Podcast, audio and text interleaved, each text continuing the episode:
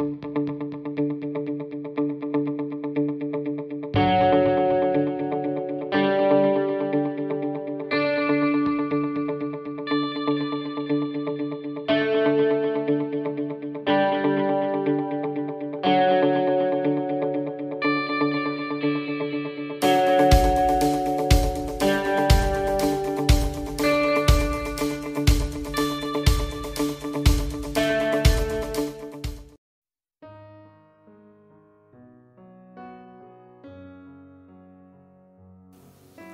deixar para o final algumas coisas e quero entrar na palavra de Deus essa manhã. Ah, nós temos um tema muito importante esse mês, um tema muito forte, né? e a minha oração é para que esta igreja cresça, essa igreja seja restaurada em alguns aspectos da, da palavra que desde o princípio ela recebeu que desde o princípio ela viveu. É, muitas vezes avançar no Evangelho é correr para trás. Avançar é correr para trás. Né? É, todos nós conhecemos João capítulo 8, versículo 32, um dos textos mais conhecidos nossos. E conhecerão a verdade, e a verdade os libertará. Mas eu também quero que você abra sua Bíblia em Tiago capítulo 1, versículo 27. Tiago capítulo 1, versículo 27, que diz assim: A religião que Deus, o nosso Pai, aceita como pura e imaculada é esta cuidar dos órfãos e das viúvas em suas dificuldades e não se deixar corromper pelo mundo.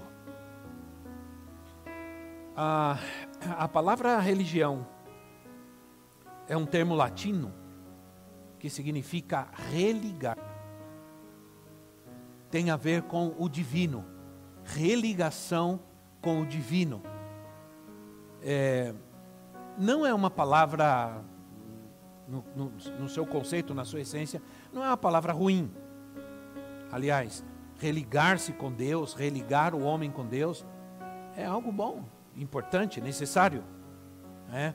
Mas infelizmente, religião se tornou algo negativo, porque a religião se tornou sinônimo de tudo que se faz supostamente, é, todas as cerimônias, os rituais, que, que se faz para, para Deus, ou para outro Deus, ou qualquer Deus.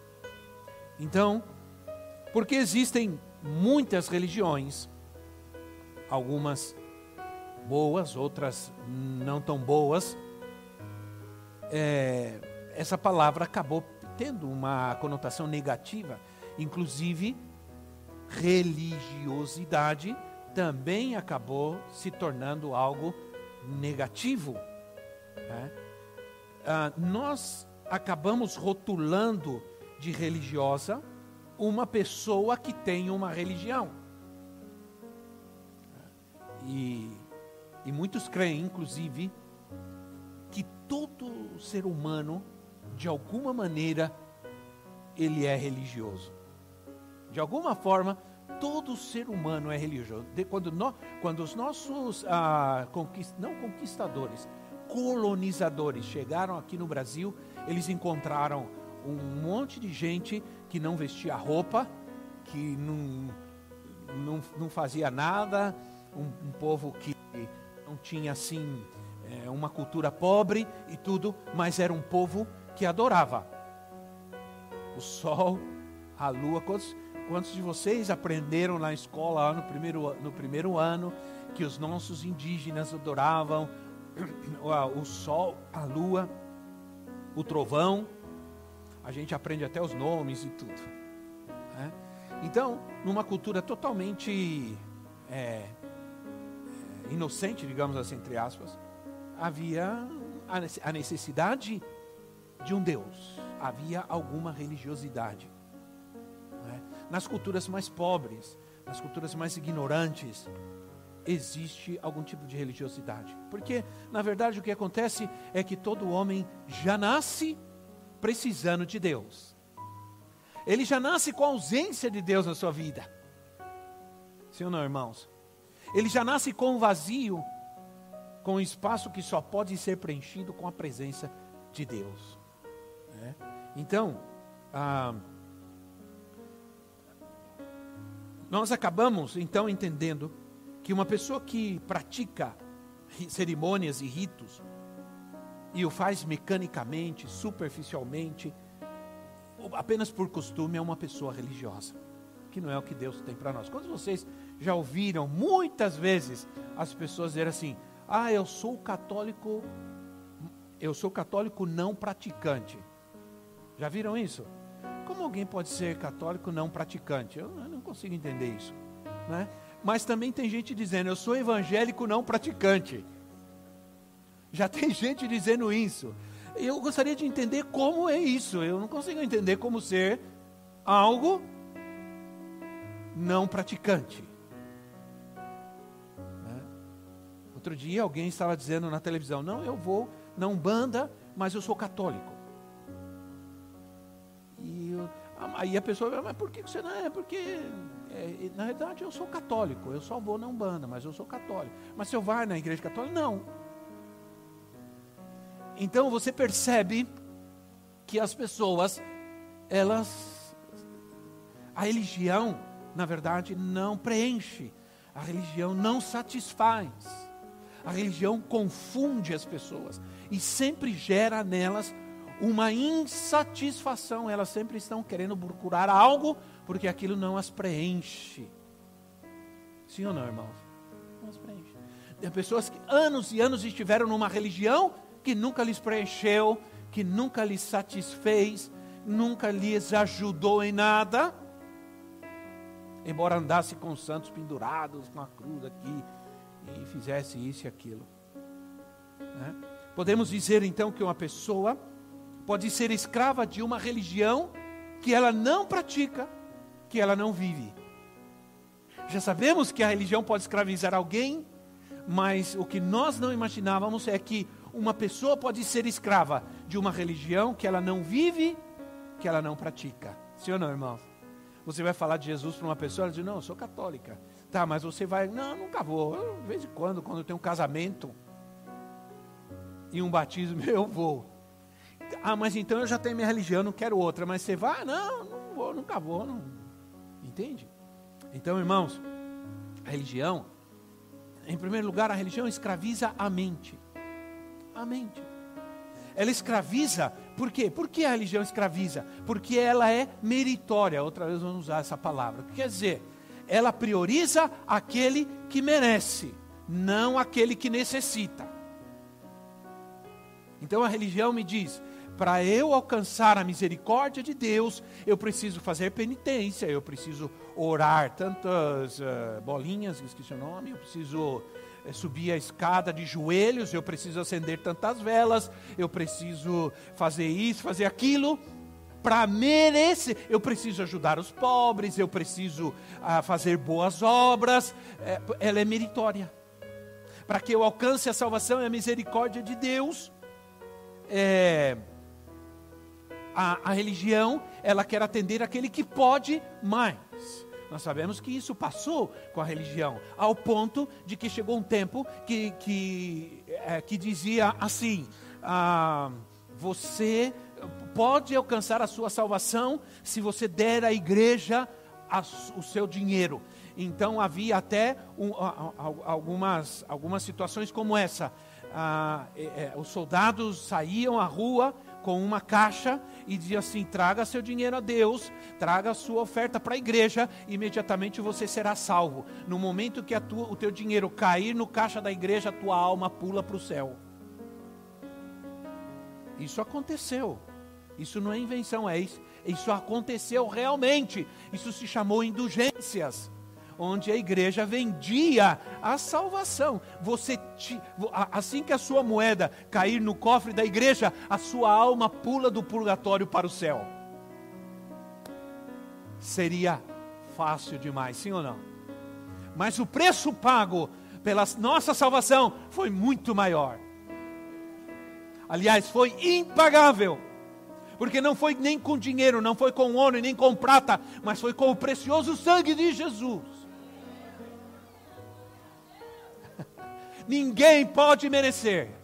Aplauda o Senhor, amém, amém, aplauda. Vai aplaudir com vontade ao Senhor, porque pelo que Ele fez. Mas a verdade é que nenhum valor pode pagar, porque ninguém pode comprar, ninguém merece. Diga comigo, ninguém merece. Diga eu não mereço. Aleluia. Nós não podemos fazer nada para merecer o amor de Deus, a salvação. Por isso Jesus diz: Vem a mim todos vocês, qualquer um de vocês, que sejam cansados, sobrecarregados, destruídos, ah, seja o que for, vinde a mim e eu vos aliviarei.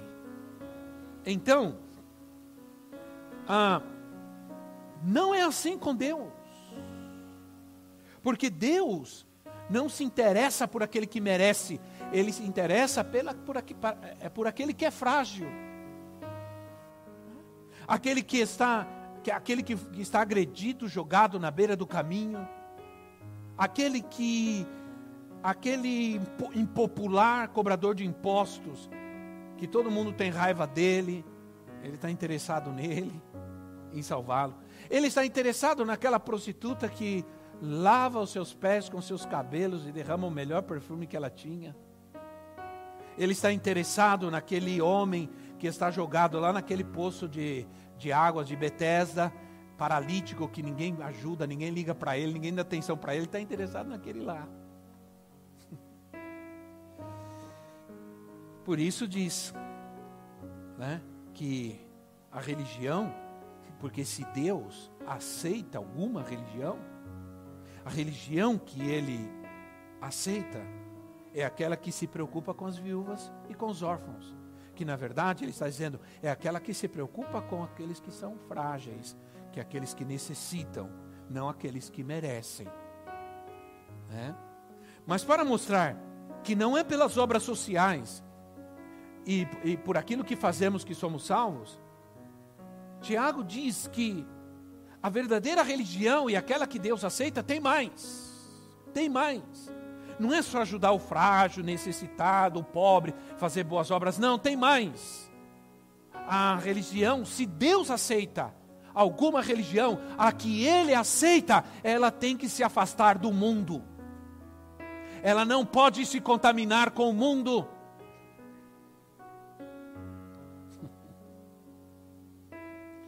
Tem gente que não gosta do que eu vou falar, mas eu vou falar uma coisa. Eu já falei muito e muita gente ficou bravo comigo. Agora tem gente dizendo que tinha razão. Dizia eu vi uma pessoa num outdoor numa cidade, eu vi um vídeo, uma pessoa no outdoor na cidade dizia assim: "Vamos deixar o PT fora do altar". Aí eu fiquei curioso, falei, eu quero ver quem quem que é, quem que está falando isso.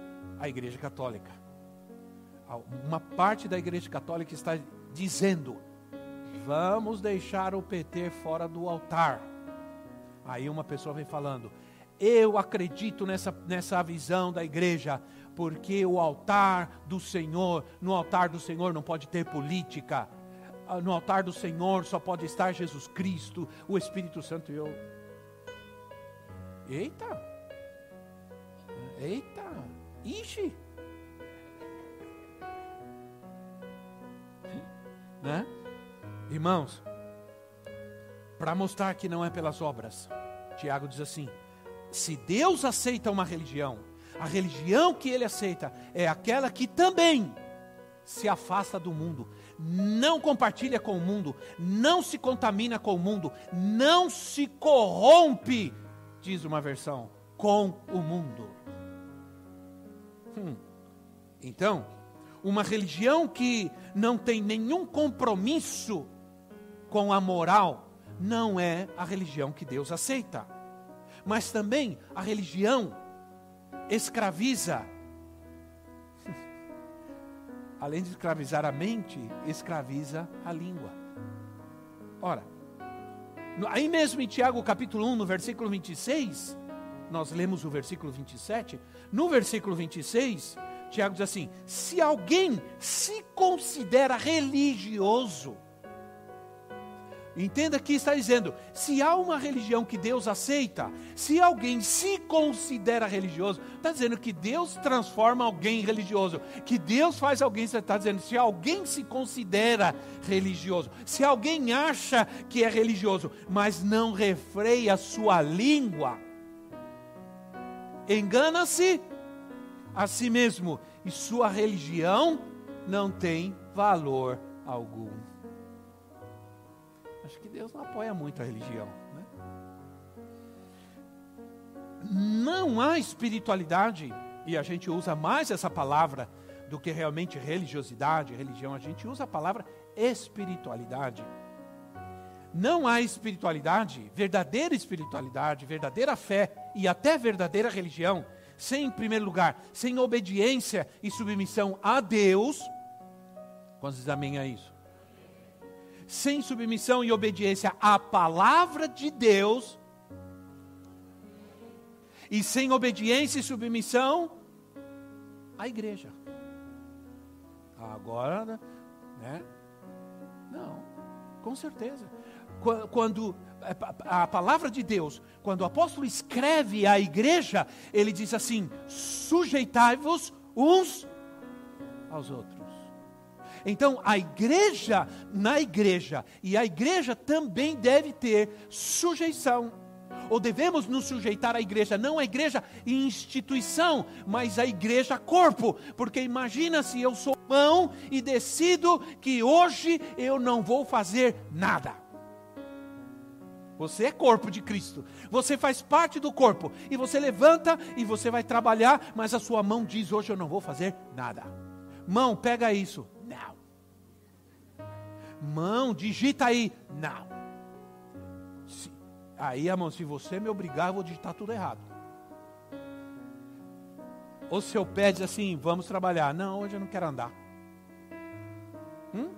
É, é, uma, é uma simples metáfora, uma alegoria, mas é se nós somos corpo de Cristo, se nós somos corpo de Cristo, e eu sou parte do corpo, e eu me nego a sujeitar-me a cabeça do corpo, principalmente que é Cristo, mas eu sou o corpo, a cabeça de Cristo, eu, eu, o corpo não vai funcionar, sim ou não? Não vai funcionar. É. Os olhos dizendo: olha, hoje eu decidi que eu não vou enxergar nada. Né? Não quero ver nada. Você não pode sair de casa, você não pode fazer nada. Então, ah, é petulância pensar que só eu sei o que é certo e o que é errado. A religiosidade me escraviza a ver as pessoas sobre o meu prisma, sobre a minha ideia, sobre a minha ideologia. Julgar as pessoas, aliás, era um costume da religião farisaica. Jesus conta uma pequena parábola de um fariseu que um religioso, um fariseu que estava orando e, e haviam dois homens, um fariseu e um publicano. O publicano era alguém, era um cobrador de impostos renegado pela sociedade, alguém desprezado, alguém que não tinha valor, importância nenhuma. Um dia a gente ia passando para a igreja, faz tempo já, eu ia com um amigo para a escola dominical, passamos em frente ao bar e alguém gritou assim: Ei, fariseu! Eu falei: Fala, publicano. Ele ficou bravo. Ele ficou bravo porque ele não sabia o que era publicano. E pensou que era algum palavrão. Aí, esse homem começou a orar assim na praça e Senhor, obrigado, porque eu não sou como esse publicano aí. É, eu, olha, irmão, inconscientemente, muitas vezes a gente faz esse tipo de coisa, sabia? Obrigado, Senhor, porque isso não aconteceu comigo. Ah, cuidado, irmão. Hum? Oh Senhor, eu agradeço porque eu não faço essas coisas. Hum. Oh, oh Senhor, eu agradeço porque nunca vou adulterar, nunca vou mentir, nunca. E cuidado, irmão. Hum, hum, nunca diga isso. Sim ou não? Mas ele dizia: Senhor, Obrigado que eu não sou como esse publicano aí, essa ralé aí. Eu oro, Senhor, olha a, minha, olha a minha oferta, Senhor. Olha como eu faço, olha, eu jejuo, eu oro, eu obedeço a lei, blá, blá, blá, blá, blá, blá, blá. E o publicano, aí o Jesus e o publicano começam a orar, Senhor, perdoa-me que sou pecador. Não mereço a tua graça, Senhor, não sou nada, mas tenha misericórdia de mim, Senhor. Aí Jesus pergunta assim: quem vocês acham que vai sair justificado nessa história? Hã? Quem vocês acham que vai sair justificado nessa história? Quem se justifica a si mesmo ou aquele reconhece que precisa da misericórdia de Deus? Então, a Bíblia nunca nos manda julgar o profeta, mas sim a profecia. Sabia disso? Viu? Nunca julgue o profeta, julgue a profecia. Porque se a palavra é de Deus, ele pode falar até através de uma mula, como já aconteceu. Hã?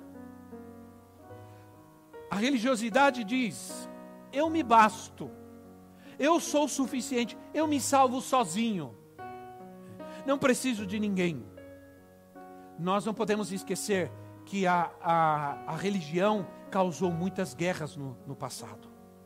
As cruzadas, elas, elas foram guerras provocadas por causa da religião. E quero dizer para você que nem o cristianismo escapou. O cristianismo matou muita gente nas cruzadas. Sabiam disso?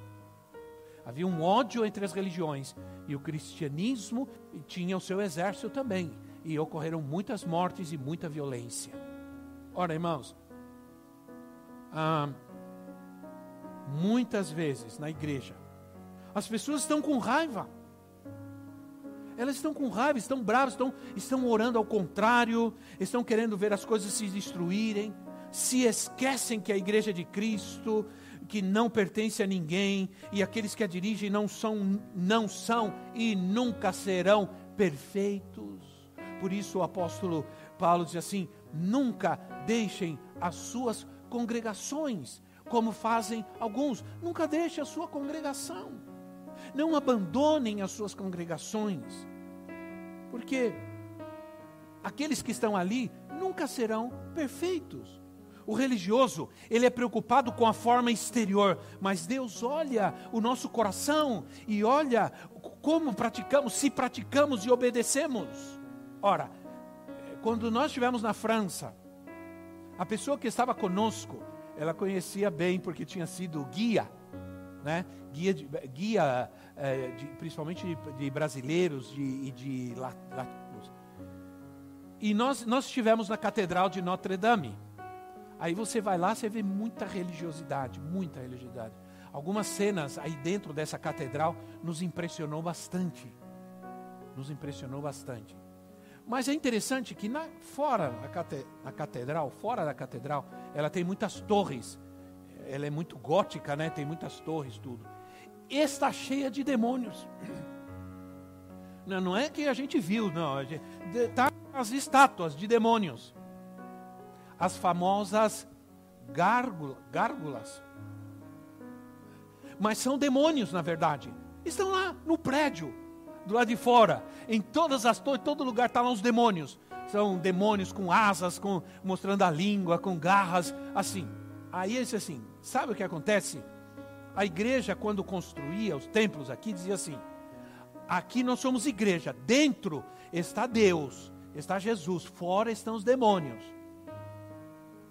É isso que eles querem, querem dizer quando constroem esses, esses, esses, demônios, quando colocam essas estátuas. Não, os demônios estão lá fora, aqui dentro está a salvação, está Deus e tudo mais. Será, irmão? Eu não sei não. E não estou atacando ninguém, estou falando de, da igreja de uma forma geral. Mas eu quero crer que os demônios estão tanto fora como dentro. Tanto fora como dentro. E não importa a que Deus se dirija. Então eu fiquei impressionado e eu ficava olhando e dizia assim: meu Deus, mas. Mas que, que, que coisa é essa, né? Que petulância, que arrogância é essa? Então, o Evangelho de Cristo nos liberta, porque João, 1 de João 13, 18 diz assim: Filhinhos, Não amemos de palavra, nem de boca, mas em ação e em verdade. Não amemos de palavra, nem de boca, mas em ação e em verdade. Nunca me esqueço que um dia, eu, e eu aprendi isso eh, da, da maneira mais assim interessante. Esse, é, é, quando nós vivíamos em Guatemala, estávamos aprendendo, sendo discipulados.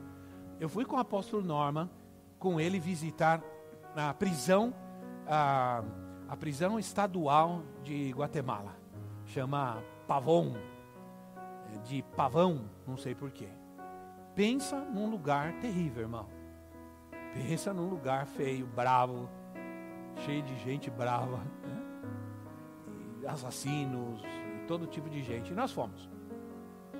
E quando nós fomos lá ministrar uma palavra, orar pelos presos e tudo, um rapaz veio, se aproximou e chorando, é, quebrantado, é, entregando sua vida a Jesus. E ele tinha um, um, tênis, um sapato, um tênis, não me lembro bem, bem mais, bem mais destruído, com os, com os dedos para fora assim. Eu não sei como que ele conseguia andar com aquele negócio daquele jeito, todo arrebentado, cheio de buraco, todo rasgado. E eu me lembro que o apóstolo Norma orou por ele, ministrou, e num momento olhou para o pé dele e disse assim: Tira seu tênis. Ele tirou, ele tirou o sapato dele e colocou no pé do menino. Pegou o tênis do menino, vestiu e nós fomos embora. E ainda ele queria parar para almoçar no shopping. Com aquele tênis. Mas eu entendo que que o que ele fez foi mais do que tudo uma lição que ele queria dar para nós, para mim. Como é que se deve fazer? como é que se deve viver. Ele tirou e a primeira, a primeira experiência que nós tivemos quando nós chegamos em Guatemala, em 1988, na primeira semana, uns dois, três dias depois que nós chegamos, ele nos levou, a mim, a profetisa e a Elisa, que era pequenininha, nos levou a uma aldeia, a um pueblo. E era um casamento. É, lá nós tivemos a nossa primeira experiência, algumas boas, algumas não foram tão boas, mas tudo bem deixemos, vamos falar só das boas, né? Ele, eu vi que ele foi num, no mercado, não foi num lugar, é, ele parou, desceu, foi no banco, no mercado, não sei onde ele foi, e voltou com um bolso cheio assim, cheio, bolso de um, eu não, não sabia o que era, bolso assim.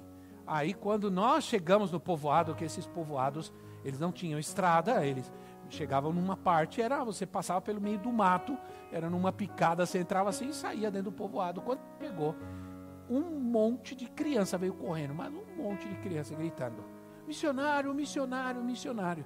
Ele desceu, enfiou a mão no bolso e tinha um monte de moeda. E ele começou a dar para as crianças, uma para outra, para outra. E as crianças saíam felizes da vida com aquela moeda. Né? E esses são alguns exemplos que eu estou dando para vocês do que do que a gente do que a gente aprendeu da verdadeira religião, da verdadeira religião. Agora quando nós chegamos domingo que vem vocês vão orar por nós, por o grupo que vai para Moçambique. Quando nós chegarmos lá, a primeira coisa que nós vamos fazer vai ser ir em algum lugar, levar dinheiro. Por isso eu vou levar dinheiro e vamos comprar comida. Porque durante dois dias, três dias quase, nós vamos alimentar muita gente. Que vai vir, inclusive vai vir gente de vários países. Eu falei com o pastor João essa semana, vai vir gente de Benin, vai vir quatro, é, vai vir é, pastores de quatro lugares da África do Sul, vão vir pastores de Angola, dessa vez, Vão vir pastores do Zimbábue, de, é, de outros países que eu não lembro nem o nome, tão difícil de falar. Do Malawi, do Zimbábue, Zâmbia, vão vir de todos esses lugares, Namíbia. E ele disse, apóstolo, eu estou crendo que nós vamos ter muita gente. E, e, e não existem lugares de hospedagem, irmãos. eu estou falando assim, você imagina, nossa, que lindo. Não, essa gente vem sabendo que vão dormir no chão, que não vai ter muita água para tomar banho, e a comida só vai ter porque nós vamos comprar. Amém, irmãos? Você que abençoou, você que deu sua oferta, você está ajudando nisso. Nós vamos comprar comida, vamos comprar carne, vamos comprar peixe, vamos comprar frango. Vai ser uma festa dessa gente. Eles vão comer a comida do ano. Entende? Mas é isso. De nada adianta irmos aí e pregar a palavra e orar por elas e tudo mais, e essas pessoas estarem roncando de fome. Isso não aconteceu, Jesus não permitiu, porque os discípulos disseram assim: Senhor, a multidão passou aqui muito tempo, está com fome, estão aqui há muito tempo, manda eles embora. E Jesus, não, Senhor, como assim manda eles embora? Eles ficaram aqui ouvindo a palavra, adorando, recebendo a palavra, eles estavam com fome, agora eles estão com fome, precisam comer, dá comida para eles, Jesus falou para os discípulos.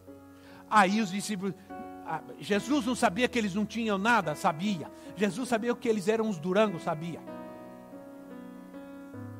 Mas Jesus disse: Dá vocês de comer para eles. E ele, Senhor, nós não temos nada. Senhor, só tem aqui dois, três, dois peixes e cinco pães. Não tem nada. Mas escute bem: primeiro o Senhor falou para eles darem de comer para as pessoas. E esse Senhor não dá. Manda eles, estavam mandando eles embora. Vai embora com fome. Jesus disse: Não, Senhor, traga aqui para mim. Jesus pegou aqueles poucos peixes e pães e deu graças. E deu graças. Irmãos, quando nós somos agradecidos a Deus por qualquer coisa que temos, Deus sempre vai multiplicar aquilo que temos. Não existe semente que não possa ser semeada. Toda semente que é semeada em Deus, ela sempre vai dar abundantemente, segundo a sua graça. Interessante que os discípulos é, não, não, não, não entenderam quando Jesus diz: atuem pela fé, dá vocês de comer para ele. Não entenderam. Por isso, quando terminou, sobrou ainda doze cestos cheios de pães e peixes. Um cesto para cada discípulo carregar de volta para casa. Para aprender a ter fé. Então, o Evangelho de Cristo nos liberta de uma religiosidade que nos escraviza a uma vida cheia de amarras, onde se joga a sujeira para debaixo do tapete e apresentamos algo lindo, bonito, perfeito, mas a sujeira está debaixo do tapete. Essa é a religião que, religião que Deus não quer. Jesus disse aos fariseus: Vocês sepulcros caiados, por fora tão lindo, pintadinho, maravilhoso, por dentro está tudo podre. Diga alguma coisa, irmão. Diga misericórdia, Senhor. Meu Deus, me ajuda. Né? A religião que ele não quer é essa, que fica jogando a sujeira para debaixo do tapete e mostrando algo lindo, maravilhoso, perfeito, santo. E está tudo bem. Então, nós vamos tratar tudo isso esse, esse mês. O Evangelho que liberta. O Evangelho liberta. Continua libertando. Continuará libertando. Jesus, em Lucas capítulo 4, versículo 18, vamos ler essa passagem. Lucas capítulo 4, versículo 18. Estão cansados, irmãos? Daqui mais duas horas eu termino. Diz assim: o Espírito do Senhor está sobre mim, ele está falando Jesus, porque ele me ungiu para pregar boas novas aos pobres, ele me enviou para proclamar liberdade aos presos e recuperação da vista aos cegos, para libertar os oprimidos. Jesus aqui está fazendo um anúncio profético. Ele está falando dele mesmo mas essa, essa palavra, ela é, esse anúncio, ele é profético, porque ele usa o profeta Isaías, Isaías 61, quando Isaías, falando a respeito do Messias, diz: O Espírito do Senhor está sobre mim. Então, esse é um, um anúncio profético. Jesus não está aqui anunciando nenhuma reforma, nenhuma reforma econômica. Está muito popular isso hoje. Nenhuma reforma econômica, nenhum pacote econômico. Jesus não estava fazendo uma reforma é, da Previdência, reforma judiciária, ou. Não. Jesus não está não está tratando de uma situação social nem política, apesar de ser um, esse um momento muito difícil, aquele momento em que Jesus, aquele contexto em que Jesus é, pregou, em que Jesus veio, havia uma situação é, política, econômica, social muito ruim, difícil. O povo de Israel, o povo de Deus estava dominado pelo, pelos romanos, e os romanos escravizavam e tomavam todo o dinheiro através de impostos, do, eles cobravam impostos altíssimos dos, dos judeus. Então, quando o Senhor trouxe essa palavra, embora muitos do, da teologia, e essa não é uma, uma teologia, essa mensagem, a libertação não é uma teologia. A teologia da libertação usou essa mensagem para dizer que Jesus estava trazendo uma palavra é, de, para, para os pobres. Jesus estava trazendo libertação aos pobres socialmente. Mas do que Jesus está falando é muito mais é, do que apenas uma libertação social, política. É muito mais profundo como alguns querem interpretar. Jesus nunca se envolveu politicamente, eh, nunca tratou de mostrar que veio libertar Israel do domínio romano. Jesus nunca eh, teve interesse em qualquer tipo de poder político. Algumas vezes, quando a multidão se reunia para tentar transformá-lo em um agitador, em um libertador, ele fugia, ele se escondia. Muitas vezes ele saiu do meio da multidão, como eu disse domingo passado aqui da pregação, ele saiu do meio da multidão, mandou seus discípulos embora e ele ficou tratando com a multidão que queria transformá-lo num, num, em rei. Ele não, nunca quis isso, nunca foi o propósito. Nunca Jesus quis ser um libertador político, muito menos um agitador. Tentar, agora, Jesus está falando sobre libertação espiritual. Tentar transformar tudo que Jesus fez e falou em algo temporário ou temporal, isso é religiosidade. É o que alguns estão fazendo na igreja hoje. Aos chamados sessionistas hoje, que eu não sei o que aconteceu com algumas pessoas. Eu não sei o que aconteceu com algumas pessoas na igreja. Antes criam, agora não creem mais. Antes viam, agora não veem mais. Antes enxergavam, agora não enxergam mais. E o pior cego é aquele que não quer ver. Sim ou não, irmãos? Dizendo que tudo o que, que aconteceu, os milagres, a libertação, a cura, os dons, tudo foi por um tempo. Agora, pensando que estão com alguma nova revelação, isso é muito mais velho que a minha bisavó. E quando minha bisavó nasceu, eu já era crente. Então, é, libertação não é uma teologia, não é um evangelho social, não é uma filosofia socialista que justifica a luta de classes, não é liberdade para implantar a justiça social. O Evangelho é o poder de Deus que liberta todo aquele que crê nele. É o poder de Deus. Então, quando diz, o Espírito de Deus me ungiu para pregar boas novas aos pobres, quando Jesus disse isso, ele não está falando de pobreza social ou econômica é só ler Lucas 6, 20, versículos depois, que, que, que diz assim: olhando para os seus discípulos, ele disse: Bem-aventurados vocês, os pobres, pois, pois a vocês pertence o reino de Deus. Nós sabemos que nenhum dos discípulos de Jesus eram pobres, na verdade. Eles eram trabalhadores, eles estavam trabalhando quando Jesus veio. Mas por que Jesus olha para ele e diz: Bem-aventurados vocês, pobres? Por que Jesus está dizendo que agora eles são pobres? Na verdade, não está falando que eles são pobres economicamente, eles são pobres porque eles reconheceram os seus pecados, porque eles seguiram a Jesus, se tornaram discípulos de Cristo. Porque se tornaram piedosos, porque agora eles estão buscando, amando ao Senhor, reconhecem que precisam de Deus. Bem-aventurados os pobres de espírito, porque deles é o reino dos céus.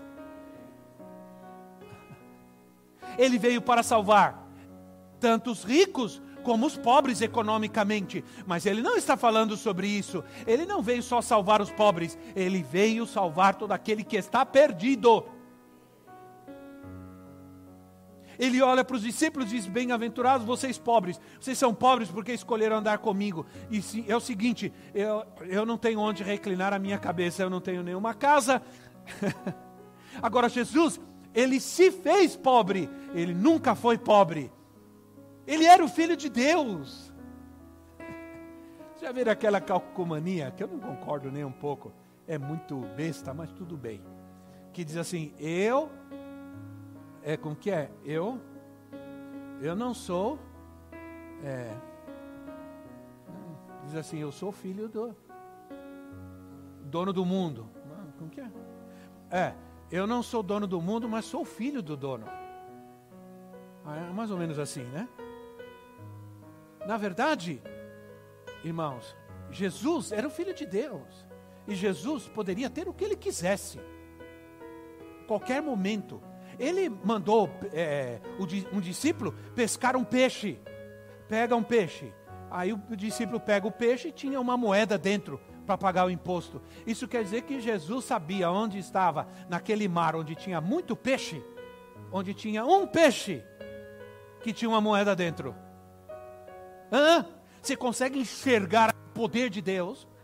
Você sabe que esse Deus que sabe qual peixe dentro do mar tem uma moeda dentro, é o Deus que cuida da sua vida? É o Deus que você ama e serve.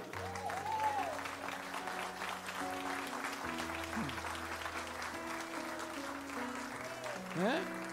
Imagina que soberania! Que poder, que glória! Aleluia! É inimaginável. Esse Deus é o meu Deus. Se o Deus que sabe onde um peixinho tem uma moeda para suprir uma necessidade, Ele pode tirar a minha necessidade, Ele pode suprir minha necessidade da maneira que Ele quiser.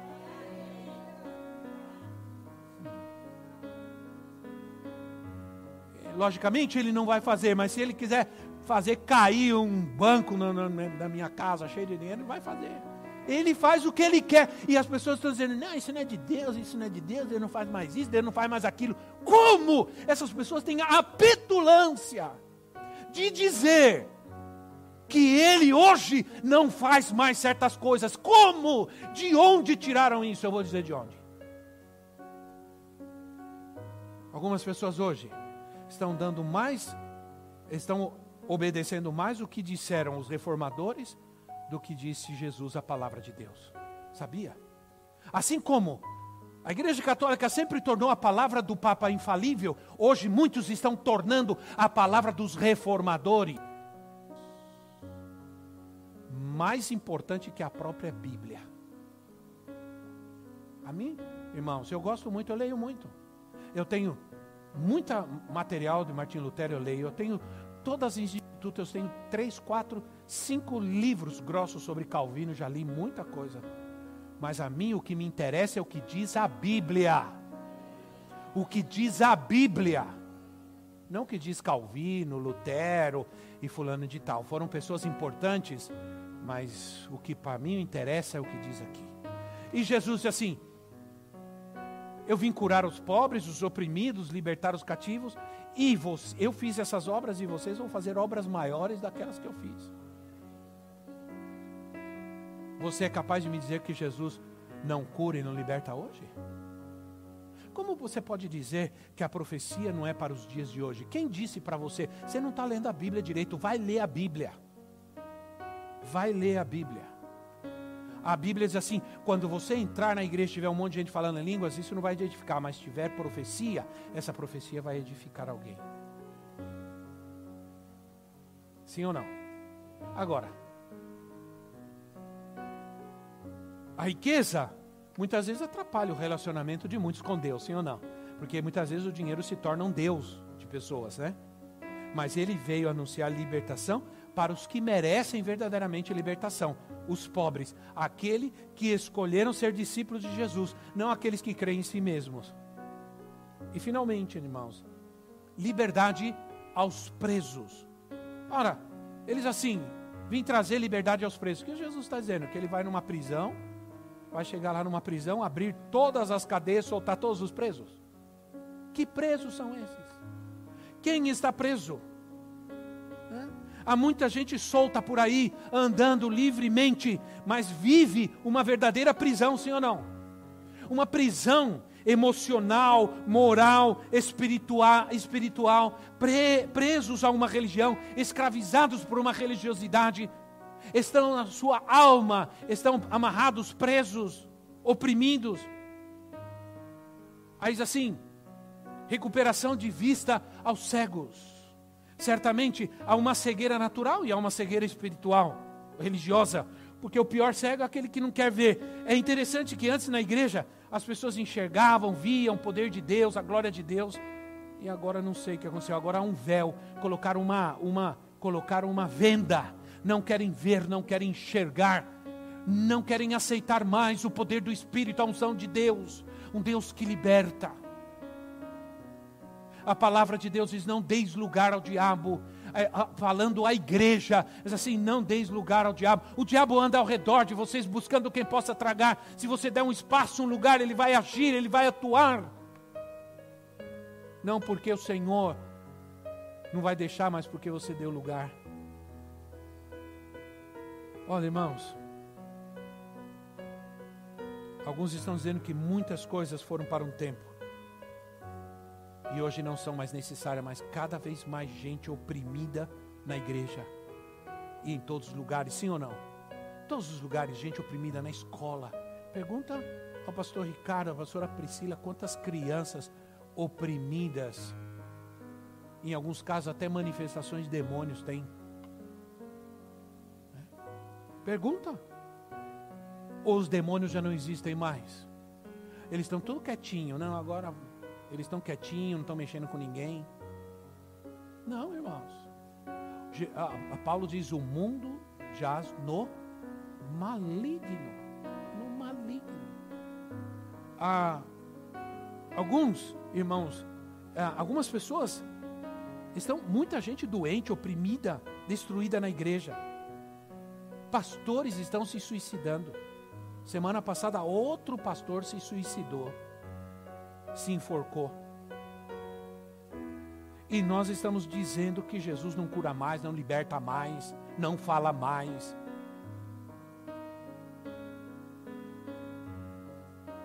Ah, ele disse: libertar os oprimidos. A opressão é operação demoníaca pura. A depressão, as doenças psicológicas, em muitos casos, presta atenção no que eu vou dizer, para que depois ninguém diga que eu estou falando mal de psicólogo, psicologia. Muitas doenças psicológicas são demônios. E às vezes nós estamos levando os demônios ao psicólogo ou aos hospitais é, psiquiátricos. Eu não estou dizendo que, que a psicologia e os psicólogos não são necessários, ao contrário. Mas para que nós temos um dom chamado dom de discernimento de espírito? Para discernir que tipo de espírito está agindo na vida dessa pessoa. Existem doenças que são físicas, que são puramente emocionais, mas também existem demônios que estão agindo na alma e na mente das pessoas, e ela e só Jesus pode libertá-las. Demônios não saem em radiografia, nem ressonância magnética, nem exame de sangue, nada. Entende? Pode ser que muitas vezes uma pessoa para ser, ser liberta, ela precisa de alguém que lhe diga que precisa ser liberta. E aí estão os pastores, os psicólogos, que podem atender essas, essas pessoas e dizer: Você, vou, vou trabalhar com você e vou enviar você para um pastor e você vai, o pastor vai orar por você e você vai ser liberto. Por isso, se você precisa ir um psicólogo, procura um psicólogo cristão.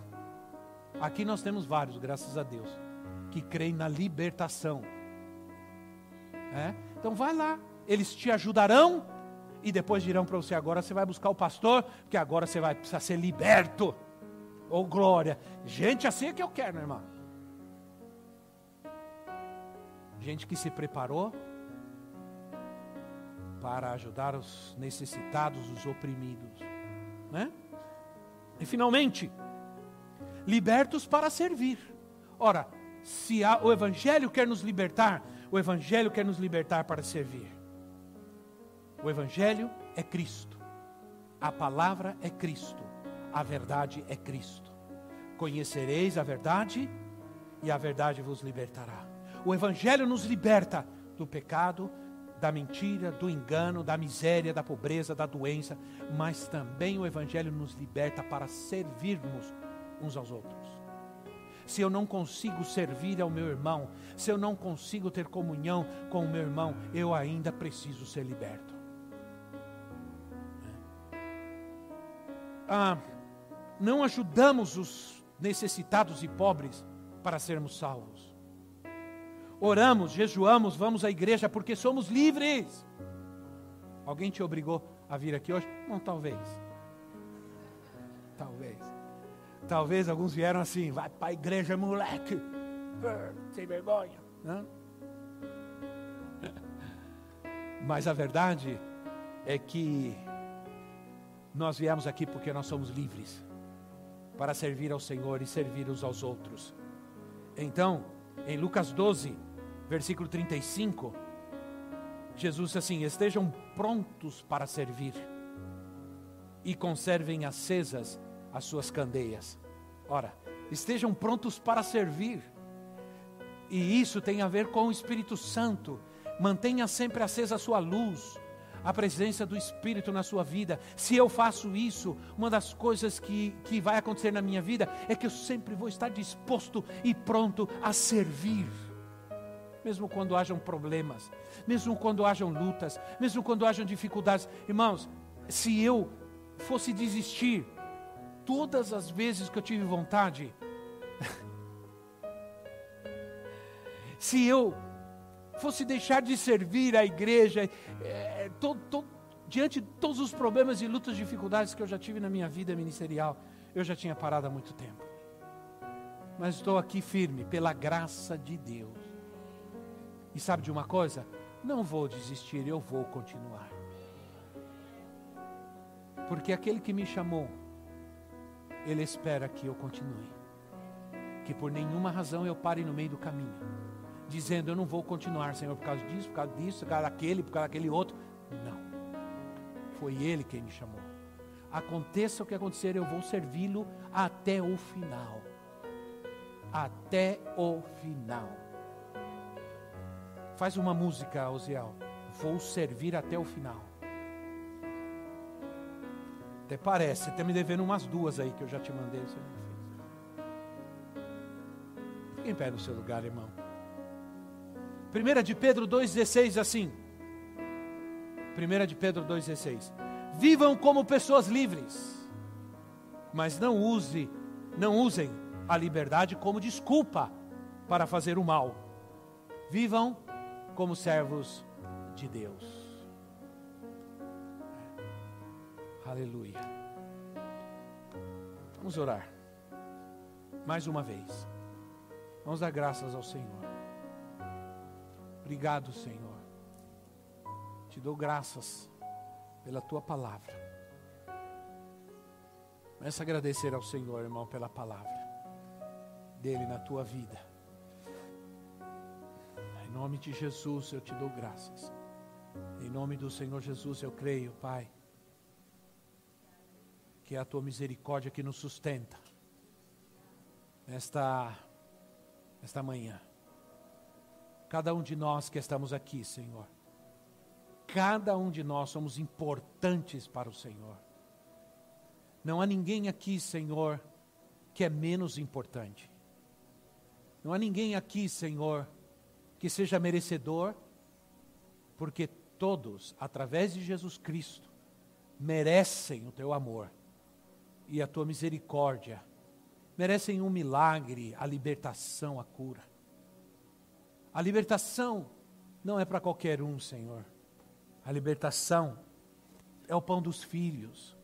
A libertação é para aqueles a quem o Senhor chamou.